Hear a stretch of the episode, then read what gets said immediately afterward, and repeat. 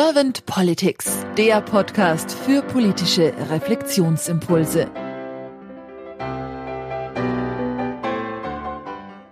Herzlich willkommen zu einem Podcast von Servant Politics und heute spreche ich mit John Buchmüller. Mein Name ist Claudia Lutschewitz. Hallo John. Hallo. John, du bist Schüler am Stromberg-Gymnasium in Feingen-Enz, das ist in Baden-Württemberg. Du bist 16 Jahre alt und wie ich gerade auch von dir erfahren habe, bist du in der FDP schon ziemlich gut unterwegs. Du bist einmal Beisitzer im Ortsverbandsvorstand der FDP und du bist Landesvorstandsmitglied der liberalen Schüler in Baden-Württemberg. Und was ich auch gelesen habe, ist, von dir kommt der Satz, bildungspolitisch muss sich sehr viel verändern.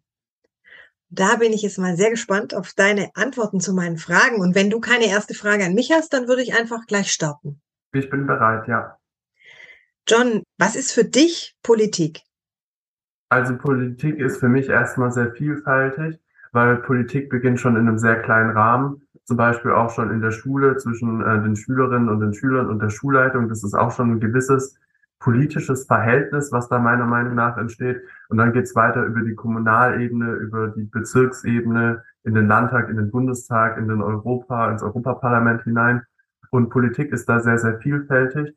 Und Politik ist für mich immer eine, keine Institution, aber Politik ist für mich eine Vielzahl an Institutionen und eine Vielzahl an Personen und Parteien, die im Endeffekt die Aufgabe haben, unsere Gesellschaft einen, einen Beitrag dazu leisten, dass sich unsere Gesellschaft fortentwickelt und auch Rahmenbedingungen zu schaffen, dass wir gut gemeinsam miteinander leben können und auch noch lange auf dieser Erde leben können, dass auch unsere Erde weiterleben kann. Mhm. Da habe ich jetzt schon rausgehört, dass dir an Politik wichtig ist, vor allem dieser Fortbestand dieser Erde, dieses auch gemeinsam leben können. Was ist dir denn sonst noch wichtig an der Politik, John? Ähm, ganz wichtig ist mir noch, dass wir auch die Personen, also gerade junge Menschen, die gerade noch nicht wählen dürfen, aber bald Wähler sind, auch die beachtet werden. Das kommt leider sehr häufig zu kurz. Zwar gibt es viele Formate, wo sich junge Menschen engagieren können, aber oftmals habe ich leider das Gefühl, dass es mehr ein, ein Anhören ist, anstatt ein wirkliches Zuhören, ein wirklicher Dialog, der entsteht. Aber parteipolitisch tatsächlich bei Jugendorganisationen, wenn sich Jugendorganisationen in die Mutterpartei mit einbringen, da habe ich das Gefühl meistens gar nicht. Da können sich die jungen Menschen eigentlich sehr aktiv mit einbringen und da werden dann auch teilweise auf Bundes- oder Landesebene sehr viele Beschlusslagen der jungen Parteien umgesetzt in der Mutterpartei. Aber was mir da wirklich wichtig ist, dass auch junge Menschen sich einbringen können, die nicht einer Partei zugehören, weil es geht wirklich vielen jungen Menschen so, die sich keiner Partei wirklich zuordnen können. Klar, in einer Partei kann man sich nie zu 100 Prozent zuordnen. Das geht auch mir nicht so. Das kann auch niemand in der Partei meiner Meinung nach behaupten. Aber dass auch die Menschen, die sich keiner Partei zuordnen wollen, kein Parteimitglied werden wollen, auch die, vor allem die jungen Menschen, sich auch aktiv mit einbringen können. Das verlangt aber ja auch, dass die jungen Menschen sich einbringen wollen. Und ich habe immer so ein bisschen die Wahrnehmung, dass die jungen Menschen noch nicht so ganz offen sind für die Politik oder vielleicht, weil sie auch denken, oh, ich kann ja eh nichts bewirken oder sowas könnte ja auch sein, dass sie diese Gedanken haben. Was hast denn du für Ideen, wie wir die jungen Menschen mehr dafür begeistern können, sich in die Politik einzubringen, sich in der Politik mitwirkend voll mit einzubringen, voll zu engagieren, sodass auch sie mitgestalten? Ich finde, Politik und Gesellschaft ist ein, ein großes, großes Themenfeld, was leider in unserer Bildung, in unseren Schulen viel zu kurz kommt. Wir haben viel zu wenig Stunden Gesellschaftswissenschaften, Gemeinschaftskunde, Wirtschaft, äh, Politikunterricht. Und wenn dafür mehr Zeit und Raum da wäre und wenn man da auch wirklich auf aktuelle ähm, aktuelle Geschehnisse eingehen könnte, wozu aktuell einfach wirklich die Zeit fehlt, weil man einen elendslangen Bildungsplan abarbeiten muss. Wenn da mehr Zeit wäre, ich glaube, dann könnten wir auch sehr viele junge Menschen noch ähm, mehr dazu motivieren und dazu inspirieren, sich auch politisch aktiv mit einzubringen. Was ich aber merke, zum Beispiel, wir haben jetzt dieses Jahr bei den Schülersprecherwahlen so viele Kandidaten gehabt wie noch nie. Und auch das ist, finde ich, ein gutes Zeichen, dass sich viele junge Menschen auch in, im kleinen politischen Rahmen in der Schule schon mit einbringen wollen. Mhm. Das klingt für mich auch sehr schön, wenn das jetzt so viele sind und das zunimmt. Was denkst du denn, John, was fehlt denn den jungen Menschen? Also wenn du jetzt sagst, es wollen jetzt viele sich bei den Schülerwahlen oder lassen sich viele aufstellen, es wollen viele mitwirken. Was glaubst du, was ist der Grund? Das ist doch vielleicht ein Zeichen, dass ihnen irgendwas fehlt. Was könnte ihnen denn fehlen, nach deiner Meinung? Ich glaube, ihnen fehlt tatsächlich das offene Ohr von der Politik und tatsächlich was bildungspolitisch auch angeht, wo man sich ja als Schülersprecher auch wirklich dahinter hängen kann oder auch generell in der Schülervertretung, in der SMV, an der eigenen Schule, da fehlt bildungspolitisch wirklich auch erstmal ein, ein Zuhören von den Bildungspolitikern, weil die Entscheidungen, die in den Kultusministerien getroffen werden, die sind so realitätsfern, das wurde leider noch gar nicht gemerkt vor Ort im, im Beamtenapparat. Und auch bei den jüngeren Schülern entsteht immer ein größeres Bewusstsein dafür, was eigentlich gerade an unserem, an unserer Bildungspolitik eigentlich alles schiefläuft. Wir fahren völlig am Ziel vorbei. Wir lernen keine wirklichen Zukunftskompetenzen in der Schule, sondern unser Schulsystem beruht auf Frontalunterricht und Auswendiglernen und nicht darauf, dass wir beispielsweise kollaborativ oder kritisch miteinander arbeiten können oder dass wir uns ähm, selbst reflektieren können sondern es ist wirklich dieses sture Auswendiglernen. Klar, es gibt schon viele, viele ähm, Modellprojekte, wo das tatsächlich schon auch anders umgesetzt wird und das ist, glaube ich, auch ein wichtiger Schritt und ich glaube, das fehlt auch einfach noch in der Breite und auch dann so, dass es auch wirklich wirksam für die Schülerinnen und Schüler ist. Hm. Du hast jetzt schon ein paar Kompetenzen angesprochen, also die Kollaboration und auch das Miteinanderwirken zum Beispiel. Was glaubst du, was fehlt in der Schule noch so als Kompetenz, Skill, was man nennt es immer Skills. Also ich bin nicht so der Fan davon von Skills, aber sagen wir mal so an Persönlichkeitskompetenzen oder an, an Fähigkeiten. Was, was wäre denn schön, was ihr in der Schule noch lernen solltet oder dürftet?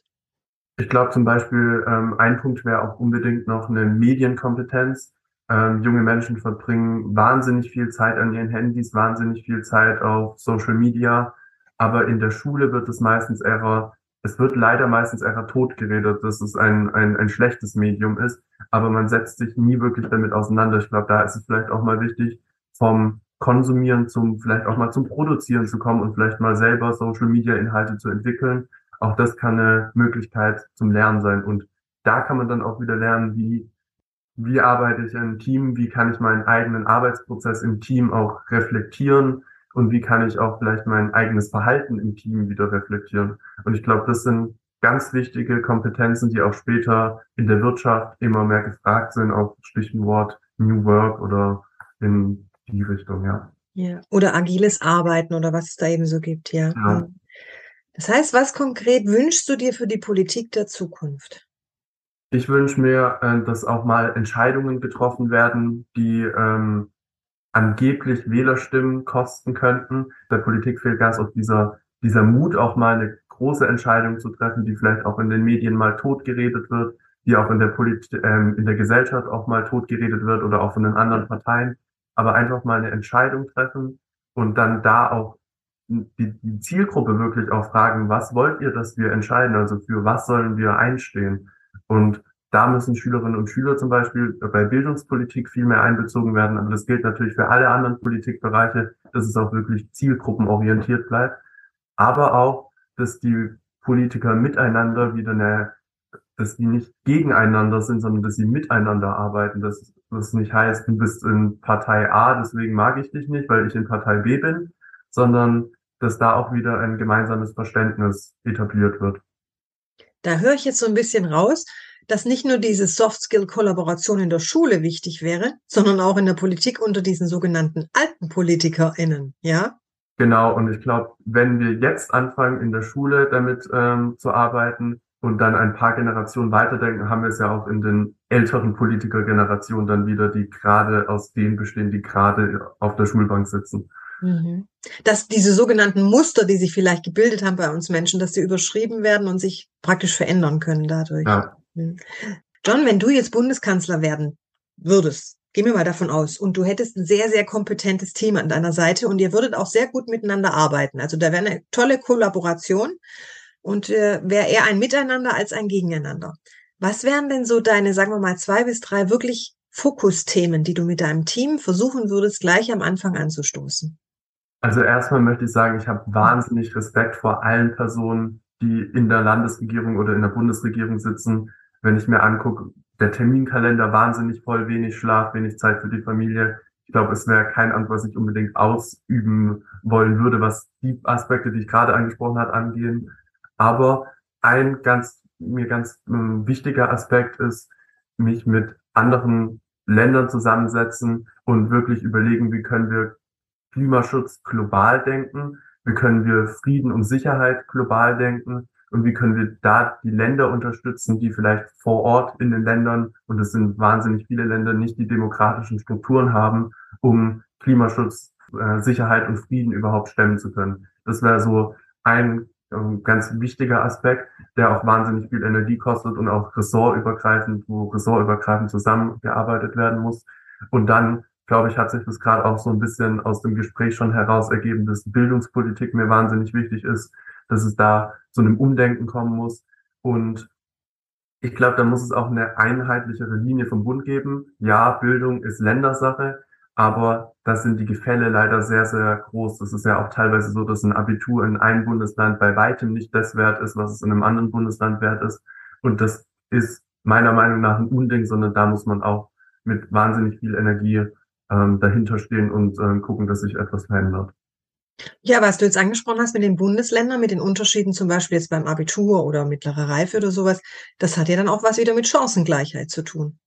Ja? Ja, auf jeden Fall. Und auch generell die Chancengleichheit. Es ist immer noch das, was ich in der Gesellschaft erreichen kann oder was ich auch auf politischer Ebene erreichen kann, hat immer noch, ähm, das basiert leider noch viel zu oft darauf, auf, aus welchem Haushalt ich komme oder welchen familiären Background ich mitbringe. Das ist auch ein Punkt, der ähm, ab, zurückgebaut sozusagen werden muss.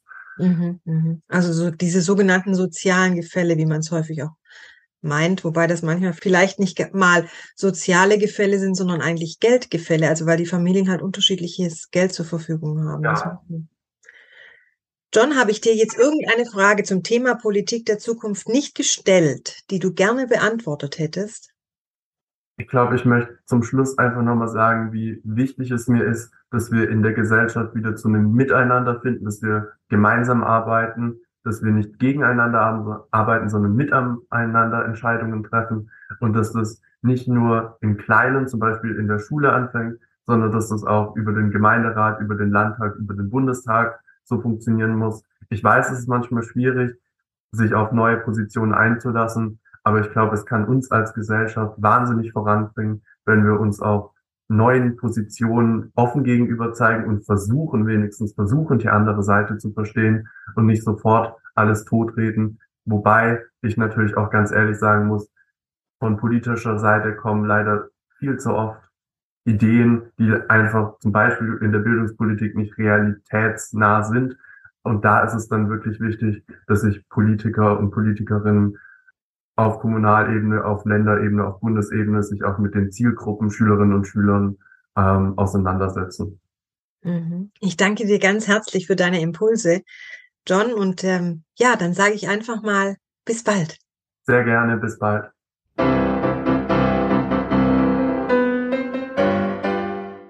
Servant Politics gibt's auf Spotify, Apple Podcasts und überall, wo es Podcasts gibt.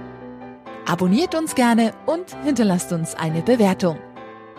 Servant Politics, der Podcast für politische Reflexionsimpulse.